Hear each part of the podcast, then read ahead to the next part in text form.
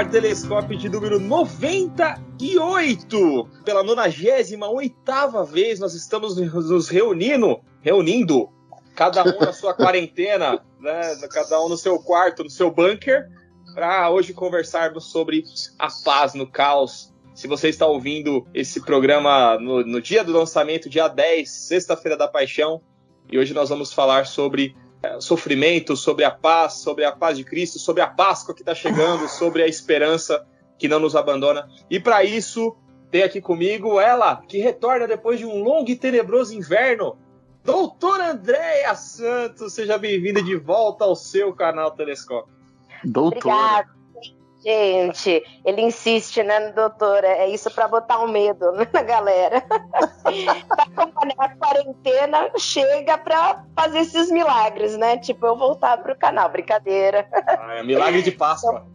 milagre de Páscoa. Mas é um prazer estar de volta com vocês. É, exatamente. E também do seu bunker do interior de São Paulo, Rodrigo Quinta. Tudo bem, Rodrigo?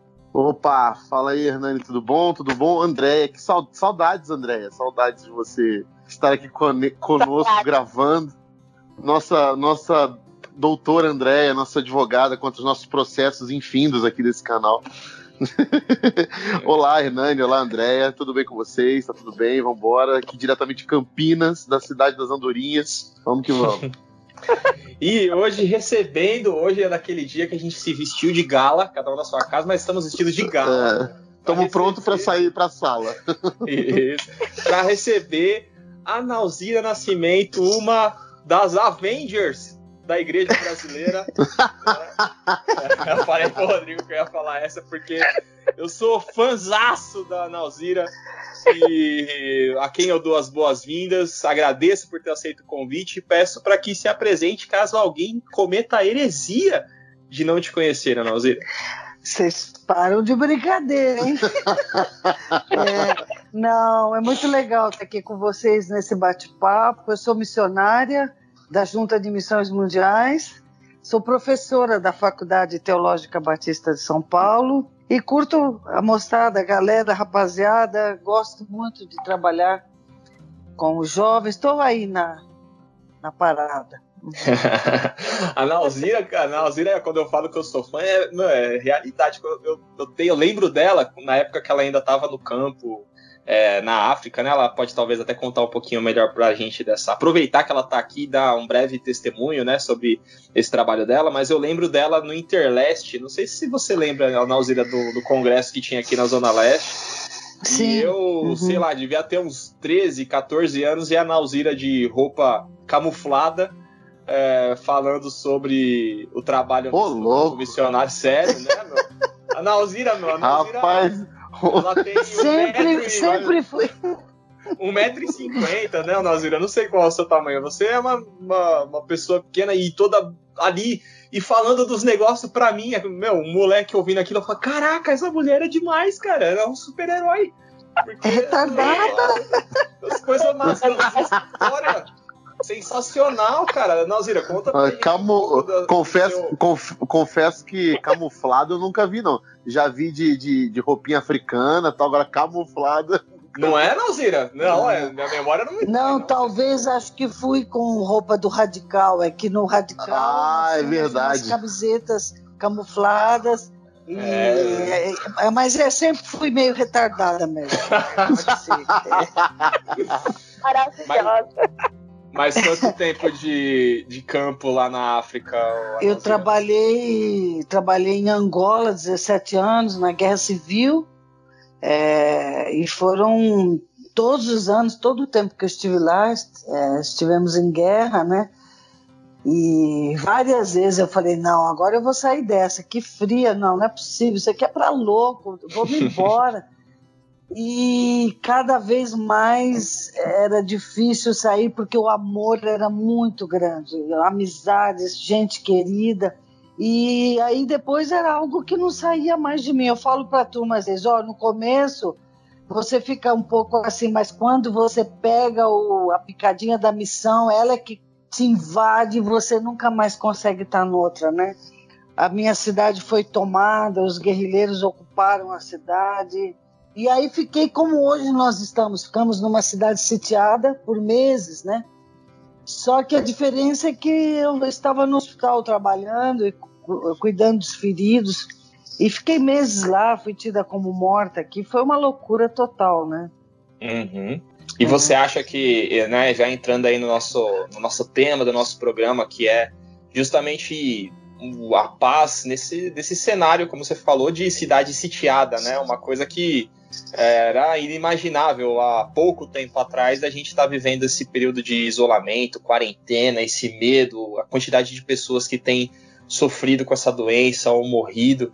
Como é que você acha que essa sua experiência, né, de ter vivido esse cenário de diferente, mas com semelhanças, né, de guerra e de missionária nesse campo, é, como é que você acha que isso muda a sua visão ou, ou ajuda você nesse período que a gente está vivendo agora?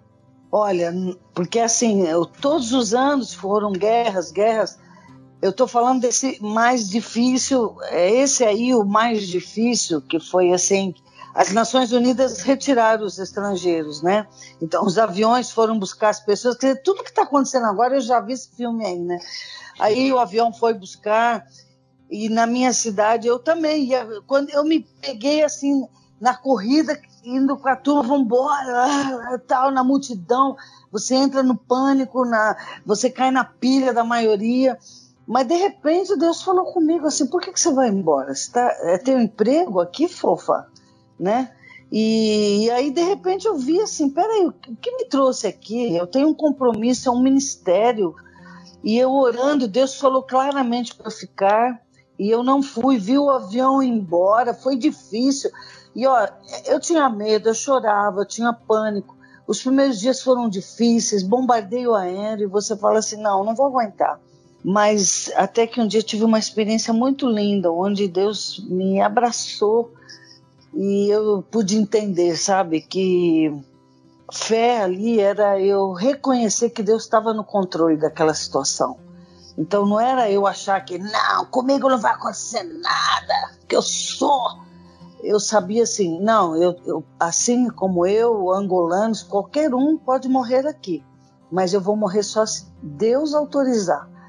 E a partir daquele dia que eu tive aquela experiência tão forte de presença dele, então eu entendi, sabe, que isso é legal, você reconhecer o controle de Deus em todas as circunstâncias. É, é, esse, essa quarentena, essa epidemia, mas Deus está no controle da minha vida. Então é você conseguir, no meio do caos, ter certeza que Deus está ali. É certeza porque Ele prometeu. Isso é legal. Sabe, eu, eu vou me pegar na palavra dele, na promessa dele. E isso, e isso tanto para é, é, num, num, risco de morte quanto para a vida, né? Se eu sobreviver, beleza, tô com Deus. E se eu morrer também, que tiver que ser, vamos, vamos embora, porque o importante é dessa paz é isso, né? É você saber que tanto na morte quanto na vida, o importante é você estar tá com Deus nesse negócio, né? É isso que vai tranquilizando. Claro, o apóstolo Paulo falou que se vivemos para o Senhor, vivemos. Se morremos, para o Senhor morremos. Seja que vivamos ou que morramos, somos do Senhor. Nunca pensei que Deus ia poupar fofete aqui só porque eu era crente, só porque eu era missionária, entendeu? Embora na hora das bombas todo mundo queria fazer montinho em cima de mim porque eles achavam na missionária não vai cair bomba. E... Aí eles faziam um montinho. Nossa. Mas protegendo. Eu, é, então eu, eu, eu sempre achei assim, quando chegar, chegou.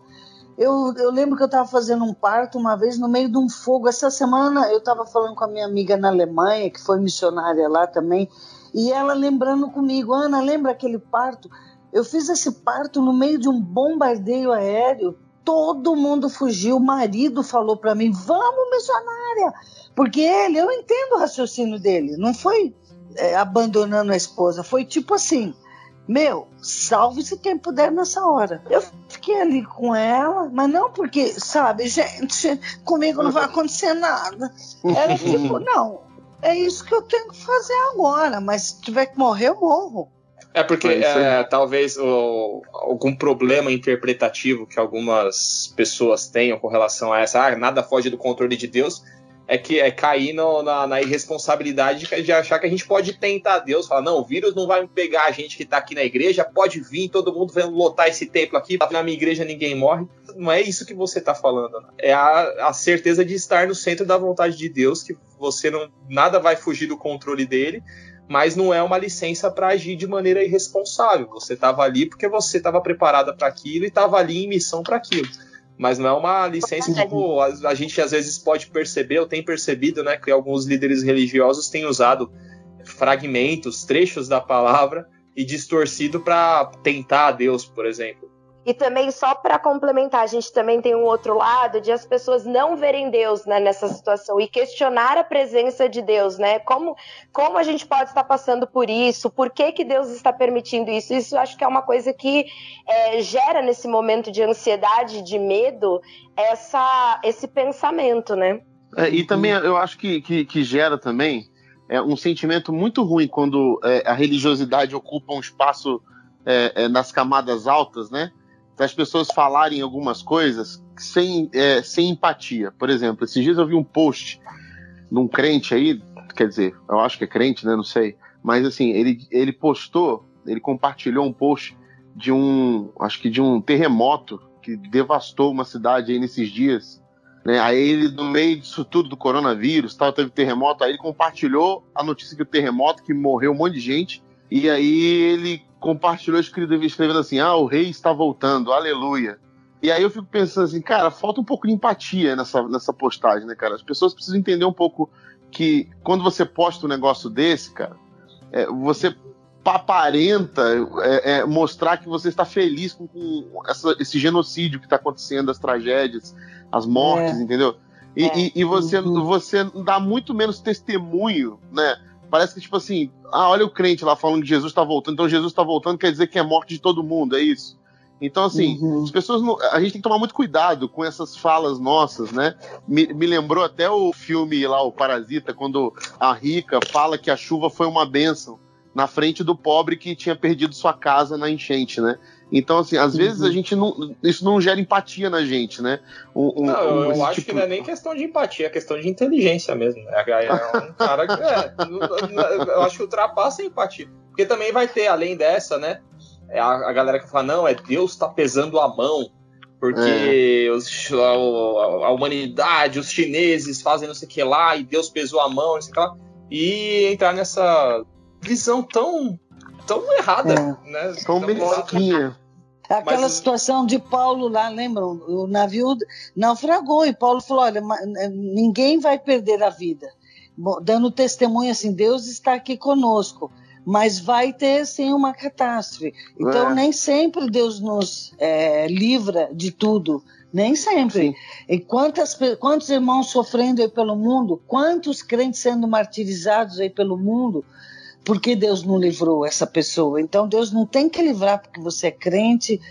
E aliás, nós temos um papel muito importante de, é, isso é uma responsabilidade de orientar o povo, de é, enfim, não é questão só de falar nós só quer dizer que só vamos ouvir a ciência. A gente confia em Deus, eu creio em Deus, creio em milagre, creio, creio no poder de Deus, mas nós temos sim que ouvir a ciência, porque Deus dá inteligência para a ciência, uhum. Deus usa a ciência. Sim, mas eu acho que talvez eu, eu, gostaria de ouvir você falar sobre um pouco sobre a abordagem que a DEA trouxe, tanto pelo, pelo seu conhecimento como pelas é, experiências que você passou em campo missionário com relação a essa de no meio da guerra e agora no, no meio da realidade que a gente está vivendo, como enxergar Deus, porque também você falou, teve, hora que você teve medo, que você teve incerteza, que você teve choro, depressão, não sei, e como ressignificar ou tomar consciência de novo da presença de Deus e se relacionar com Ele mesmo no meio de uma situação em que tudo parece improvável de dar certo. Então, mesmo em toda aquela situação, toda, com toda a dor, com tudo que aconteceu, porque Paulo fala na carta aos Coríntios, né? Paulo diz assim: nós não desanimamos, embora exteriormente estejamos a desgastar-nos, interiormente estamos sendo renovados dia após dia. Assim nós fixamos os olhos não naquilo que se vê, mas no que não se vê, pois o que se vê é transitório, o que não se vê é eterno. não é? Então, é, não é sempre a gente depender é, de circunstância. O pastor Ed costuma dizer que a alegria verdadeira é você estar tá com o seu mundo interior em ordem, apesar do caos externo. Então, eu, para estar bem, em paz, eu não tenho que é, estar num lugar que está tudo legal, não é? Eu acho que eu é, posso estar numa situação de caos, numa situação é, de, de, se perder controle de tudo, mas eu saber que Deus está ali comigo, não é? é eu confiar, crer que Ele é soberano e que Ele tem o controle é, de todas as coisas. Mas qual era a outra que você falou também? Eu me perdi. É... né, de como se, é, se recentrar nos momentos em que a gente mesmo, porque o que você está falando é a nossa fé, a gente crê nisso, mas todo mundo passa em alguns momentos de desespero, de, de parecer que você perdeu a, a, fé, literalmente, ou de que tudo uhum. isso que você acredita que Deus te abandonou lá, é, sei uhum. lá, no meio uhum. da guerra e fala, pô Deus, tô aqui fazendo tudo certo, a gente tá fazendo tudo certo e mesmo assim tá morrendo as pessoas, mesmo assim tá acontecendo como é que a gente faz, quais são os passos para que a gente consiga recobrar né, a, a consciência uhum. e restabelecer esse, essa fé e a consciência de que Deus não nos abandonou mesmo. É, é porque acho que ele nunca prometeu também é, esse tipo de paz, é, de, de, situações tranquilas e que nós temos o controle de tudo.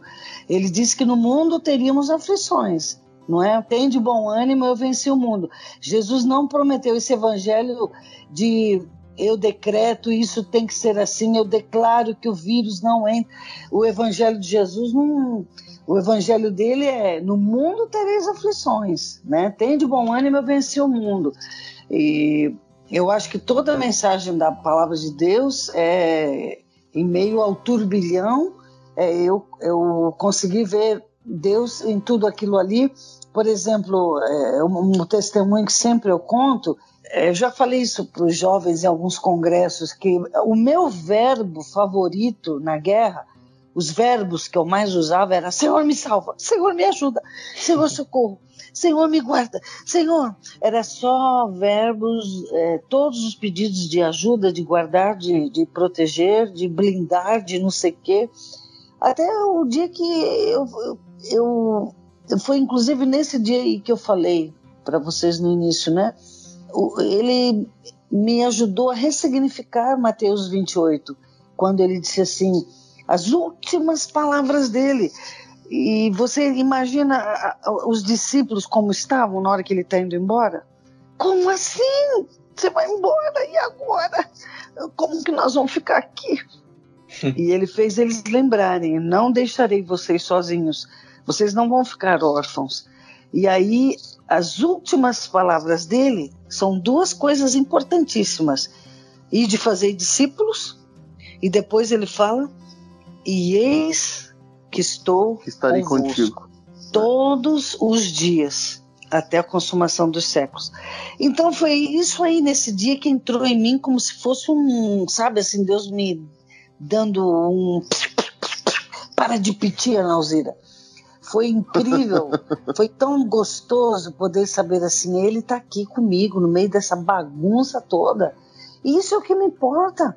Então eu, eu pude, e acho que isso é bacana, é no, no, na dor, no vale da sombra da morte. Não é você pedir para ele tirar você do vale, não é para você pedir para ele tirar aquela dor, mas é Senhor, me dá a tua mão e eu sei que o Senhor está comigo passando por esse vale.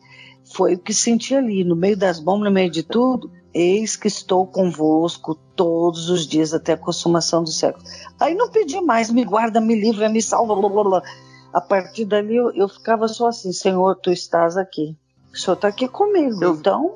Eu vejo muito esse, esses vales da sombra da morte que Deus faz a gente passar como pedagógico, altamente pedagógico, né? a gente aprende muita coisa. Eu acho que é devido a essa vontade de, de que no sofrimento a gente aprenda a andar com Deus, né? A, a, e, e, quando a gente anda com Deus, a gente aprende muita coisa. Você vê que Jó foi a mesma coisa. Jó passou por todo aquele sofrimento e no final é, é, a, a, palavra dele foi: eu já entendi tudo. É, Para mim eu não trocaria nada disso, porque antes eu te conhecia de ouvir falar, agora os meus olhos te veem. Então, esse, esse, essa pedagogia que há no sofrimento, na, no meio do caos, é, eu acho que nos traz a paz de que estamos aprendendo, estamos andando com Deus. Então, seja para sobreviver ou para morrer, eu, o mais importante é que eu estou andando com Ele, a minha relação com Ele tem aumentado e eu tenho aprendido muito com Ele. Então, eu acho que vai forjando o nosso caráter, né? Eu tenho uhum. certeza que, que você, Ana, chegou de um jeito lá e voltou completamente diferente, com né? Com certeza, com certeza. E eu falo, ninguém mais vai sair dessa, desse mundo, esse mundo todo que está em blackout e que está parado, nunca mais será o outro. Nós não seremos mais os mesmos. Amém. Qual, que, qual você acha que é a perspectiva, Ana, na, do after, depois de passado, é, e se Deus quiser, vai ser breve e, e, a gente vai passar por essa crise aí? Como é que você acha que vai, a gente vai sair da, da, crise? Qual que é a sua perspectiva ou qual que é a sua esperança, né? De, de qual, é. qual vão ser os efeitos da crise na gente? Olha, eu, tô, eu tenho meditado muito, tô orando. Uma coisa eu tenho certeza, que o mundo nunca mais será o mesmo, mas eu não consegui sentir ainda direito. Tenho feito muita análise, né, de como, para onde vamos caminhar, mas eu tenho certeza. A minha amiga, é, essa da Alemanha, me disse assim no telefone, Ana, aqui na Alemanha, todos nós falamos assim, eu antes do coronavírus e eu depois do coronavírus, né? Uhum. Então, a, a, Alemanha, os alemães falam antes de e depois de, né? É, o, o Covid já foi um marco na vida dos alemães, antes de, depois de, né? Eu fico pensando assim, qual a humanidade que vem aí? É, o que vai ser reforçado essas quarentenas? Não é, é pode acontecer coisas muito boas ou pode, podemos piorar como humanidade, porque há, há perigos e oportunidades, como o próprio o conceito de crise é isso, né? O ideograma chinês para crise é um desenho que pode configurar assim, ele fala de perigo ou oportunidade. Então, a, toda crise traz perigos e oportunidades e uhum eu não sou tão otimista de achar que vai ser uma humanidade muito melhor. Hum. Não sei. É. Eu não sei, eu entrei na lista do Netflix aqui em casa semana passada, a gente queria assistir um filme.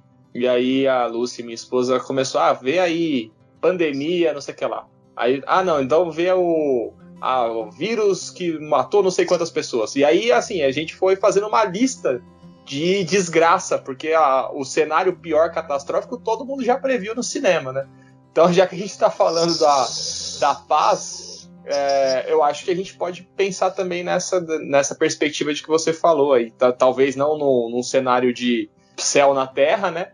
Mas de que talvez esse, toda essa dificuldade gera em nós. E eu, eu tenho visto, mesmo que de forma incipiente ainda, algumas iniciativas ou alguns posicionamentos que antes eram bastante agressivos sendo mais aliviados pela ideia de que as coisas não eram exatamente da forma como as pessoas pensavam. Né? Como uhum. o Rodrigo falou, o sofrimento talvez nos revele que, que toda aquela arrogância com que a gente lidava com as situações não é exatamente isso. Sabe, isso eu tenho certeza, porque lá eu, eu pude contemplar uma, uma das lições de sofrimento foi essa. Eu vivia num país marxista-leninista era uma liderança muito verticalizada, era um regime bem totalitário e eu vivi momentos assim onde fui muito hostilizada, tal, e só não fui mais porque eu era da saúde, todos me chamavam de doutora na cidade, me respeitavam muito. Mas ali depois e havia muita, muita, muita arrogância, né? E ali depois com aqueles combates quando os guerrilheiros tomam a cidade, de repente eu tinha todos aqueles militares, grandes patentes nas minhas mãos ali na cama, inúteis, inutilizados, muito feridos e muitos me olhando, tipo assim, você sabe quem eu sou e ele sabe que eu poderia acabar com a vida dele, porque o guerrilheiro vivia lá dentro com os fuzis e, e muitas vezes me punha na parede. Quem é militar aqui? Quem que é militar? E muitas vezes eu não, eu não sei, não sei. Mas eu sabia quem era militar. Então houve uma mudança, um quebrantamento, aquela arrogância, aquele orgulho, e as pessoas se voltaram para Deus, sabe? Então as pessoas parecem que ficam sensíveis para esse ser superior que deve ter algo que tem o controle disso tudo, o que está acontecendo, e as pessoas buscam mais. Isso está acontecendo ao redor do mundo. A Europa está clamando, outros lugares estão clamando também essa questão de isolamento social, é, as pessoas é, acabam ficando mais sensíveis porque elas também acabam tendo que se voltar mais para si, para suas famílias. Isso. É, essa questão de isolamento traz isso, né? A gente vive num mundo, quer dizer, pré-corona, né? É muito insano, assim, que a gente o tempo todo é, nós temos gatilhos e coisas o tempo todo que nem nos permite rever nossos sonhos, rever quem nós somos, é, quais são, qual é o nosso propósito de vida. Isso, em muito tempo atrás, era o que, que é isso, ver propósito, sabe? Não tem o propósito que a gente é direcionado é ganhar dinheiro. Esse era o propósito que a gente foi ensinado. E a gente acaba tendo esse momento para perceber a importância do outro. Como é, essa questão de isolamento nos aproxima do outro, de pensar, poxa, é, de a gente se moldar, rever os nossos comportamentos, o que a gente acredita, enfim, e também olhar para o outro de uma forma diferente. Né? Esse isolamento nos coloca assim me, é, meio que forçado, né? totalmente forçado, a estar conosco mesmo e a olhar para toda a situação de uma forma diferente. Que é um paradoxo, né? É, você, o, o, isolamento está nos, tá nos unindo, né? É, Mas é olha, a Andrea falou uma coisa que eu acho uma, é uma sacada muito legal, Andrea, porque eu penso assim que quando eu olho mais para mim e me volto para mim, eu entendo mais o outro, sabe? É. É, eu, eu tenho uma mensagem que eu falo sobre isso. Falei na igreja do Rodrigo, né, Rodrigo? Eu falei: foi, foi. amo o teu próximo como a ti mesmo, porque o próximo é você. Então, amo o teu próximo Exatamente. como a ti mesmo, porque o outro é você. E Jesus falou isso. É, ama o teu próximo como a ti mesmo. Então, quanto mais eu volto para mim e me conheço e, e ressignifico minha vida, mais eu vou ficar sensível para o outro.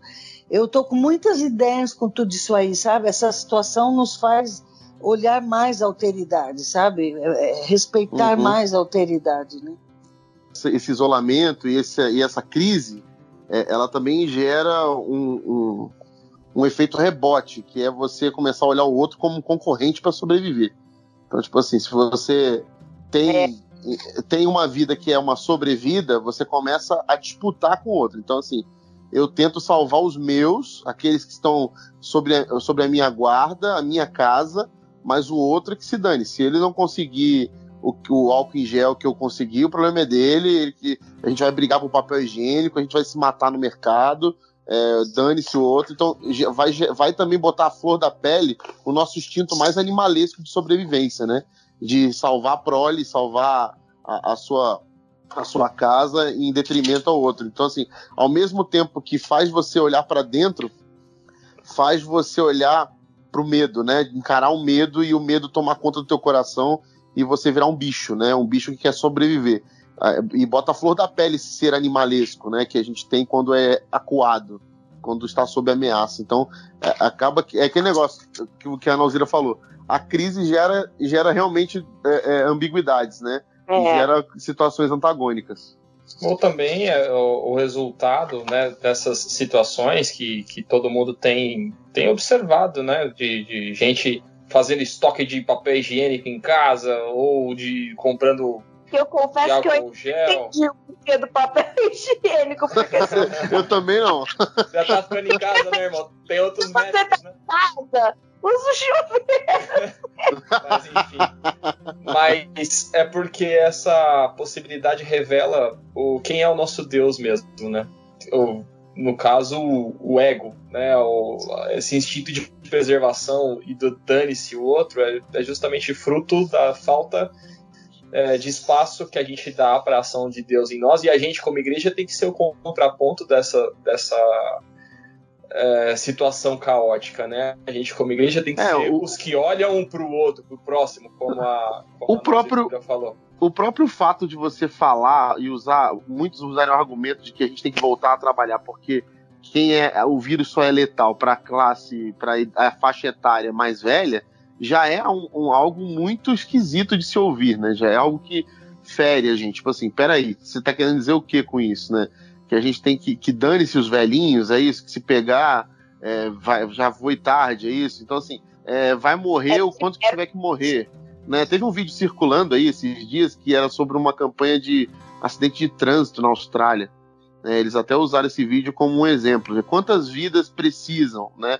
É, custam para que a gente retome a economia? É, quantas vidas são o mínimo necessário perder para poder. E aí o, o vídeo até fala que não, nenhuma vida tem que ser perdida, a gente tem que preservar. Só que existe essa, essa falta de, de, de empatia mesmo, de das pessoas não perceberem que a gente está falando de vida, de gente, né? Que pode ser seu pai, pode ser seu avô, pode ser sua avó, né? Uhum. E outra coisa, né? né? Não sei se vocês estão reparando, mas assim, no Brasil tem uma galera assim, mais, de faixa etária mais baixa morrendo. Então, não, aqui em São não. Paulo tá morrendo muito jovem. É, exato. Então, assim, não é uma coisa assim, tipo. Não, é, é isso aí. Não é uma gripezinha. Foge do, foge do... De 26 anos que faleceu é, semana passada. Não, isso aí foge do bom senso, né? Ô, mas, Ana Alzira, pensando nessa questão aí do que o Rodrigo falou e do meu comentário, é, de que a gente tem que ser um contraponto, qual que você acha que é o papel que a igreja deve assumir nesses cenários como o que a gente está vivendo agora? Bom, é, na guerra, por exemplo, eu vou dizer a experiência da guerra e o que eu acho aqui. Na guerra, nós podíamos ter dito assim, bem feito, é, porque o guerrilheiro tomou a cidade e, e, os comunistas perderam, né? Aí a igreja podia dizer, bem feito, viu comunistas, vocês nos hostilizaram, não sei o que tal. Então, aquele momento de dor e de pânico, a cidade toda sofrendo, ninguém não, não tinha clima para dizer bem feito ou isso ou aquilo. E não existia mais quem é marxista, quem é guerrilheiro, quem é não sei o quê. Existia ali vidas. Olha, é, em momentos que os dois lados estavam no poder, eu, eu convivi muito com um, depois quando o outro tomou, nas duas possibilidades ajudei não vou dizer ajudar a esconder, eu não posso falar isso em público, porque aliás tem, tem coisas que eu falo sempre que eu não, eu não escrevi meu livro de missões ainda, porque tem muita coisa que ainda não dá para falar, né? E talvez a hora que eu tiver com a bengalinha eu falo mesmo, porque aí quem quiser pode me processar, porque aí já tô morrendo mesmo. Mas. é... Mas uma coisa é certa, eu, eu, não, eu não tô nem aí, mas eu facilitei mesmo ocultar pessoas dos dois lados para não morrerem. É? Então, de certa forma, certo. no hospital eu omiti a verdade falando que não tinha militares, e eu sabia que era militar ali, senão ele, ele ia ser fuzilado. E, enfim, nos dois lados, né? É, então, tanto na igreja como no outro lado, tinha os extremistas, sabe? Que não, porque não sei o quê. Mas sempre prevaleceu o bom senso, porque na hora do vamos ver, a gente queria preservar vidas. Então, nesse momento que vejo, a gente realmente, infelizmente, essa polarização que o Brasil vive, a, a, o Covid vem, a, vem cair também no meio dessa confusão.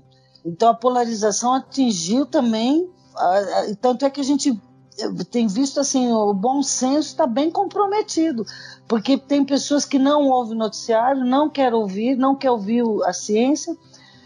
Enfim, então eu vejo extremismos dos dois lados, quando o papel da igreja deveria ser assim, amar, solidarizar. Eu acho que a igreja tem que ser solidária, não é? Ela tem uhum. que não pode ficar só parada e orando, vamos fazer jejum, vamos só orar e aí, para quê? eu acho que nós temos é que fazer alguma coisa. Então, por exemplo. Até porque baixa a imunidade, né, Lauzira? Dependendo do jejum. Não pode. É melhor não fazer. É melhor não fazer jejum de comida, essas coisas. Não estamos podendo ficar com a imunidade baixa. Não, porque a turma fica assim, vamos orar, tá, fofo, vamos orar. Mas e aí? Eu, eu, Deus também quer que você faça alguma coisa. Então, é, é, a igreja pode ter ações de misericórdia, ações de apoio social. A igreja, eu vejo a turma da Missão Sena, Missão Sal, o pessoal do Novos Sonhos, o Gabriel, dono do Hollywood, está lá no meio da Cracolândia. Hoje o vídeo dele lá falando: aí galera, estamos aqui distribuindo mil marmitex. O cara é um malucão de Deus e ele é um empresário. Então, quanta gente bacana fazendo coisas. Não estou dizendo para você ir para a rua se arriscar.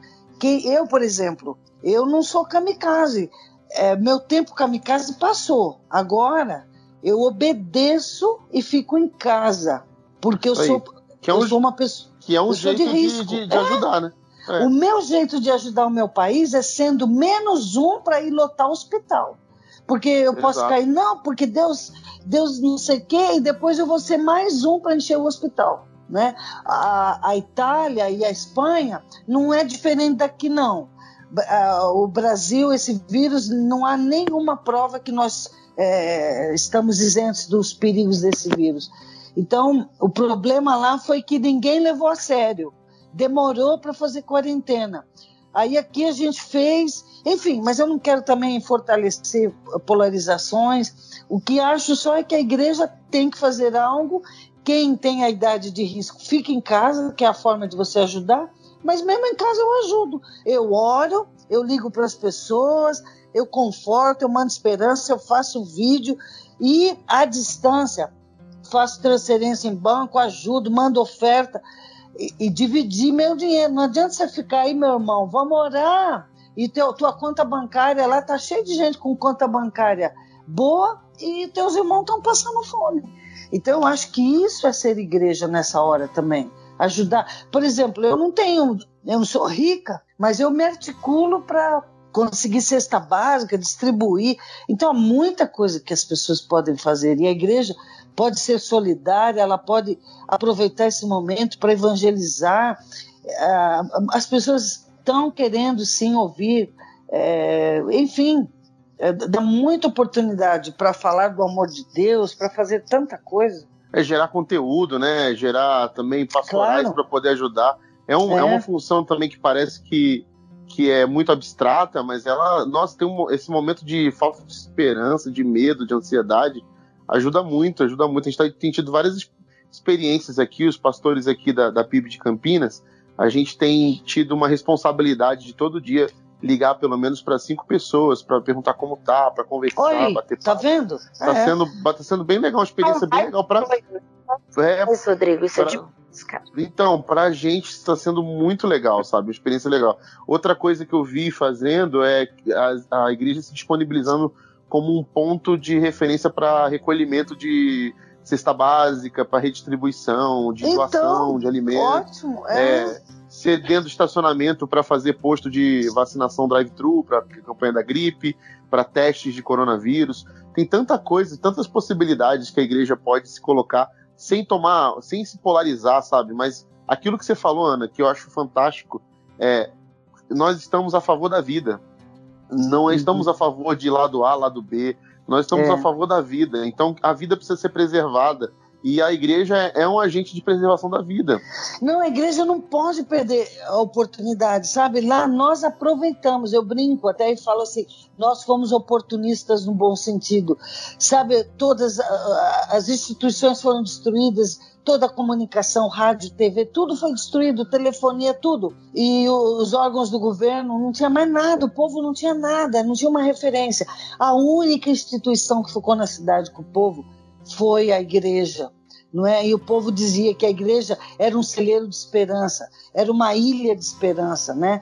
E, e, era a única coisa que eles podiam contar. Meu trabalho de mestrado, até trabalhei isso, é uma dissertação pela Universidade Metodista que chama Crise e Esperança, a praxis pastoral da Igreja Batista na Guerra de Angola. Que eu, eu trabalhei na minha dissertação o que é ser igreja na crise, o que é ser igreja na calamidade, o que é ser igreja no caos, né? E, e, aí nós ficamos com o povo. A igreja virou um bunker, virou, virou tudo ali. Ali era hospital, ali era tudo que vocês imaginarem. É? Uhum.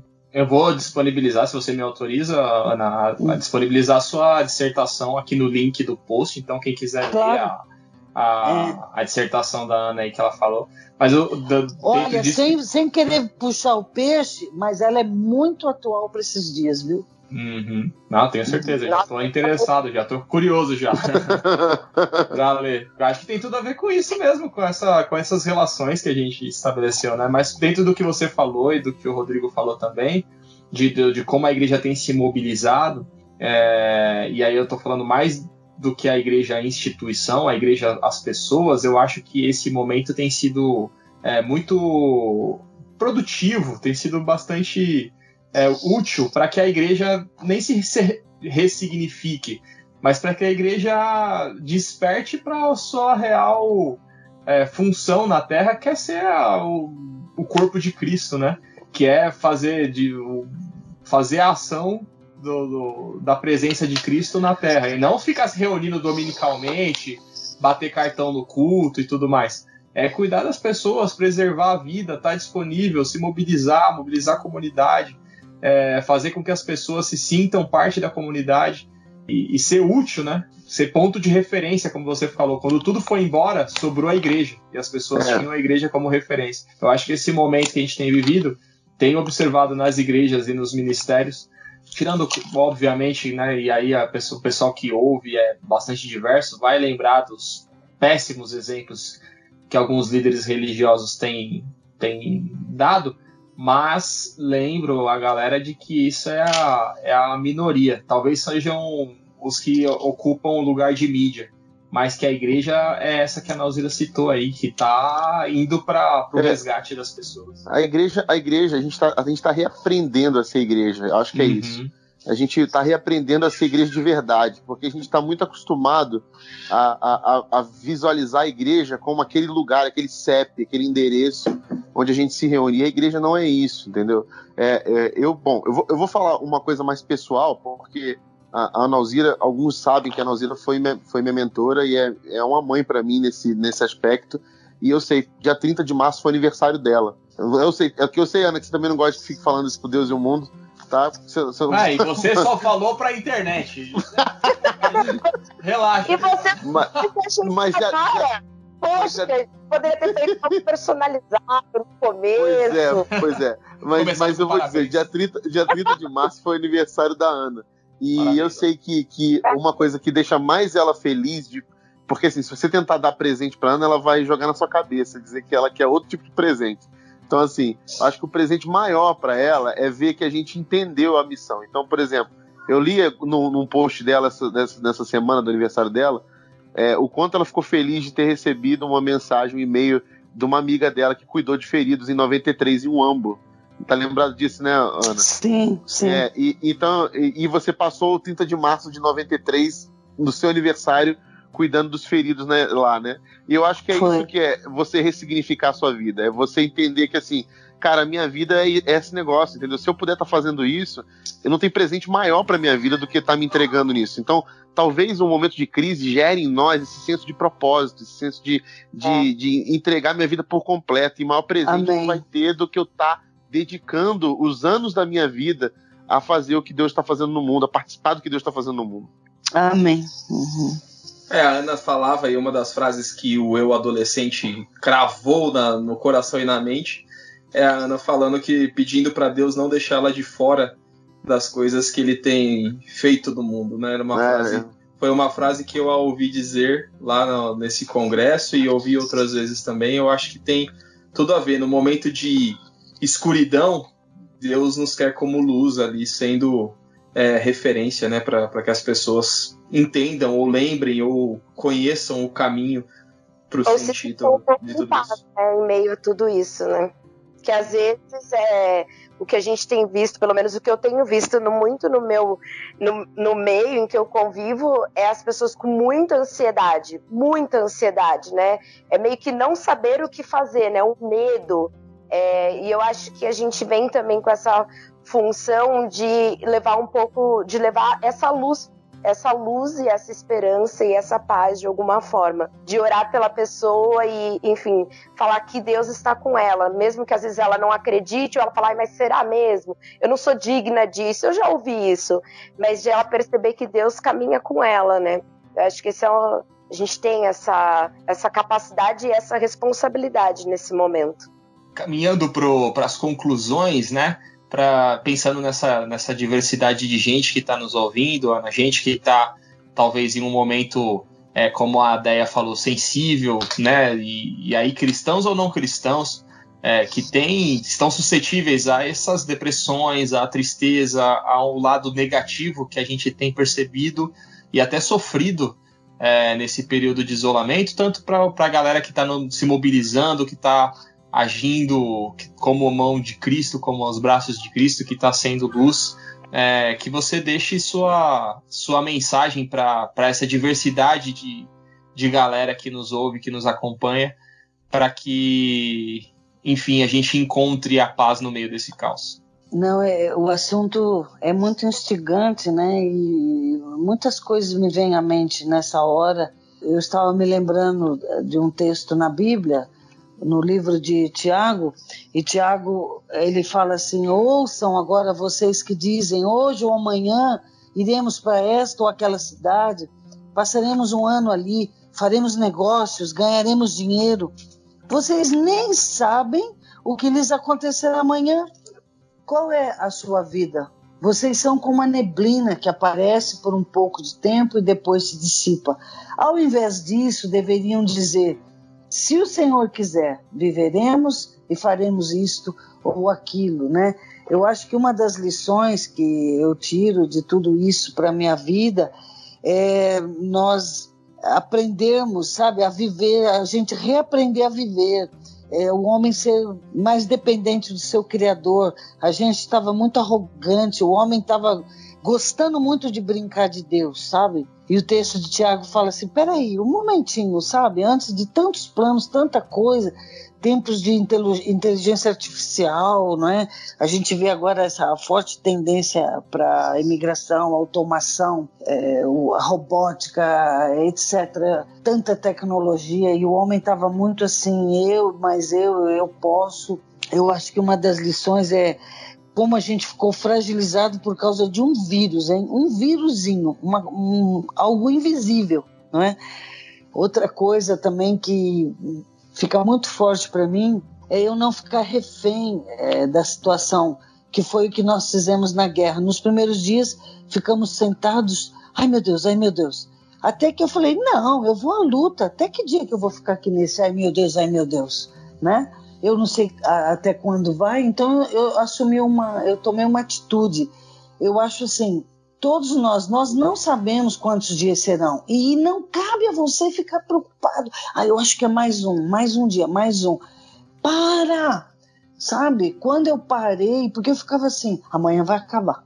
Amanhã vai acabar. Eu tava igual aquele burrinho do Shrek, né? Tá, tá chegando, já chegou, tá chegando, já chegou. E, e eu. Amanhã vai terminar, amanhã. Aí eu parei, eu falei assim, não, eu parei comecei a viver cada dia. Eu vou viver o meu hoje, vou fazer o melhor que eu posso. Às vezes até pegava, tomava um banho e passava um perfume. Imagina, no meio daquela confusão de guerra. Eu vou viver o meu dia hoje, vou fazer uma comida gostosa. Eu vou viver este dia, um dia de cada vez, sabe? Uma das coisas que aprendi. Então eu não tenho que só chorar este momento, mas é, contemplar além, então são duas possibilidades, né? Eu viver intensamente o meu hoje e também esperar esse depois, não ficar refém e saber que isso é com Deus, não é? Eu brinco com a turma, falo esse departamento não é teu, é de Deus. Eu faço o meu melhor, eu faço hoje e o amanhã eu vou comer o quê, vou fazer o quê, isso é com ele, né? É um texto muito conhecido, dá tempo eu ler um versículo aqui? Claro, já tem. Dá sim, manda vir. Hoje eu fiz um, uma mensagem para os missionários da igreja e mandei esse versículo, mas eu vou ler só dois. É aquele texto super conhecido da Bíblia, né? Mas acho tão, é, tão relevante nesses dias. Jesus, em Mateus 6, 25, ele disse assim: Portanto, eu lhes digo, não se preocupe com a sua própria vida, quanto ao que comer ou beber, nem com o seu próprio corpo, quanto ao que vestir. Não é a vida mais importante que a comida e o corpo mais importante que a roupa? Observem as aves do céu, não semeiam, nem colhem, nem armazenam em celeiros. Contudo, o Pai Celestial as alimenta não tem vocês muito mais valor do que elas? Aí, finalmente, é esse versículo aqui que eu queria deixar. Quem de vocês, por mais que se preocupe, pode acrescentar uma hora que seja à sua vida? Então, não, não vamos resolver nada, não vai ajudar em nada a nossa ansiedade, nossa preocupação. Meu pastor sempre diz assim que estresse é você viver uma coisa que não aconteceu ainda. Então vamos viver o hoje intensamente, vamos amar as pessoas, vamos pedir perdão Amém. hoje, vamos abraçar, liga para alguém, viva hoje intensamente, tenha paciência com as pessoas, seja tolerante. Na China teve tanto divórcio depois disso, porque as pessoas não se conheciam, né? As pessoas vivem só no computador, só no é celular. É verdade. Ninguém é tinha tempo para ninguém, e aí o corona fez todo mundo se conhecer. Aí, a, a, choveu divórcio. Então, tenha paciência com as pessoas e olha, nossa ansiedade não vai fazer nada, não vai ajudar nada, né? Que Deus nos abençoe. Amém. Quando você estava falando Amém. também, lembrei, o Rodrigo citou também o Jó, né? E Jó é o exemplo do sofrimento, mas eu gosto muito de, de lembrar também de Abacuque, né? Do, do, do, livro de Abacuque, é um livro curtinho que eu recomendo que você que está ouvindo aí, se não leu ainda, leia, e é, é um problema muito mais enquanto nação, né, de Abacuque é, revoltado com Deus e questionando Deus. E a resposta de Deus é sempre essa, cara, você não entende. Se você não sabe o que você está falando, e você não sabe quais são os planos, e você não sabe quais, quais são as consequências, descanse em mim, cara.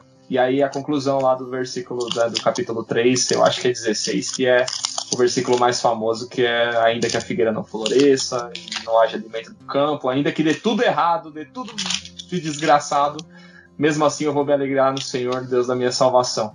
Acho Amém. que a gente vai aprender no meio dessa, dessa crise a depender e se alegrar no Deus da nossa salvação, porque Ele é, nos convida a uma vida que independe de tudo isso. A vida já está já tá dada, está derramada. A gente tem é que agora viver ela, preservar ela e amar as pessoas e, e tudo isso que, graças a Deus, temos observado na Igreja de Cristo. Certo? Uhum. Algo a acrescentar, meus amigos? Óbvio que ao meio de tudo isso também, eu acho que também começou um movimento é, que algumas pessoas elas tinham esse, essa questão, né, alguns problemas psicológicos, como depressão, ansiedade, síndrome do pânico, e que se sentiram aflorados com isso, né?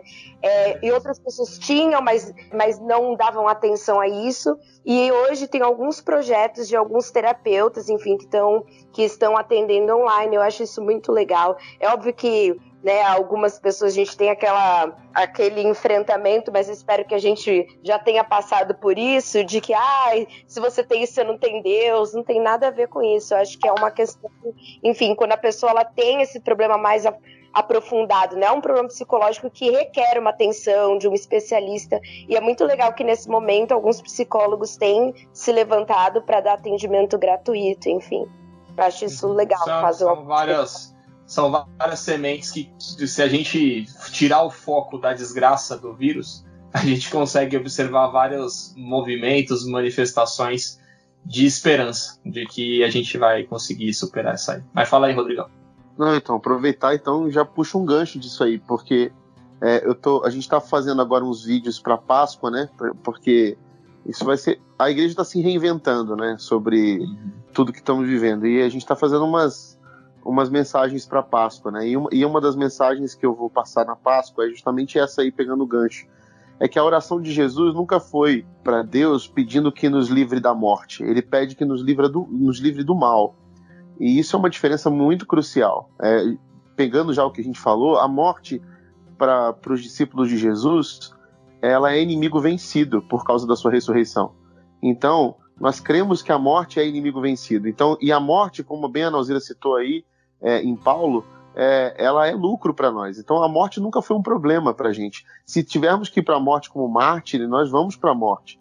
O problema é como você vai morrer. Tá aí entra a palavra de Jesus, livre-os do mal, né? Então a maldade é o problema, porque quando a maldade afeta o nosso coração, nós nos tornamos malvados. E quando nos tornamos malvados, aí sim nós ferimos aquilo que, é, é, por essência, Jesus nos chamou para ser agentes promo é, é, promotores de vida e não de morte. Então, quando você promove morte, é porque a maldade te alcançou, infectou teu coração, te contaminou e te fez um malvado que replica e multiplica a morte. Isso é muito mais sério do que você ser contaminado por qualquer outra doença. Então, lave suas mãos e lave seu coração. Peça para Deus a oração de Jesus: livre-me, livra-nos do mal, para que o mal não chegue no nosso coração, não infecte o nosso coração e nos faça malvados, nos faça seres promotores de morte, não de vida. Então, que nessa Páscoa você possa se lembrar dessa oração de Jesus. Livra-nos do mal, livra-nos da maldade do egoísmo, da mesquinharia, do, é, é, é, do sentimento de sobrevivência, da ansiedade, do medo que nos torna animal. Livra-nos dessa maldade, livra-nos que eu seja um multiplicador de maldade. Então, que essa seja a nossa oração até o final, seja esse final de vida, ou seja esse final com a nossa própria vida sendo entregue pelo outro. Amém. Amém. Fala, fala bonito, menino, hein, Analzira? Nossa, Eu fui bem, eu fui bem treinado. Passou na prova, Analzira? Vai dar nota boa pra ele? Mas é Vocês são aí, bestas, vocês são é bestas. Não me, enver- não me envergonhe na frente da minha professora. a Nalzira não vai tirar a estrelinha dourada do Rodrigo, tá tranquilo. Não, ganhou.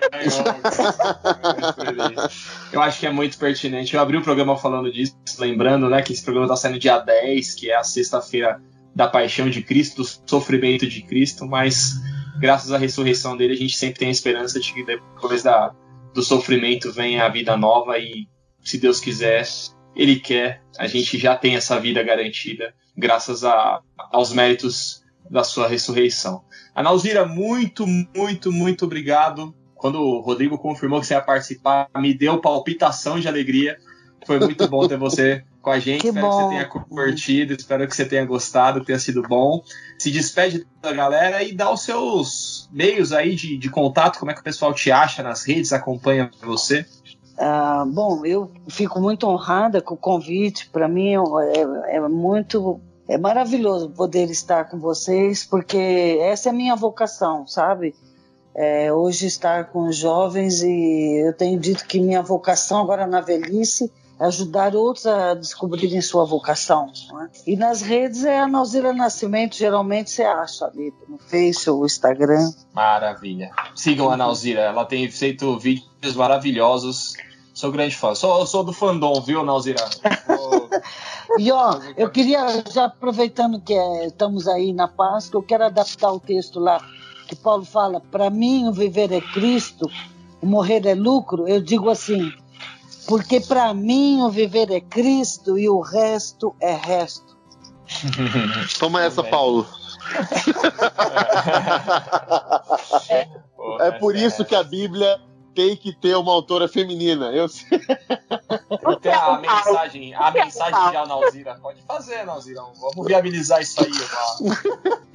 Obrigado, viu, Analzira? Demais mesmo. Demais, demais. E obrigado também a doutora Andréia, viu? Não, não demora pra voltar, doutora Andréia. Por favor, doutora Andréia. Doutora Andréia. Para de ficar doutor André. De Harvard. Analzira, Muito bom. for- formada em Harvard, hein? Formada em Harvard. Uau, quero conhecer você, Andréia. Vamos nos conhecer, Analzira, mas olha, eu vou te dizer que nós não nos conhecemos, mas eu tive a oportunidade de vê-la, é, ouvir uma, uma pregação sua, uma participação num culto na igreja em que o Rodrigo e o Hernani eram membros. Eu fui lá, eu, e eu é? ouvi, foi muito. Pode falar, É. não tem. Não tem. Pode- crise, não, lá no- Ele falou Batista da Graça. Isso, eu não lembro, eu não lembro agora a sigla.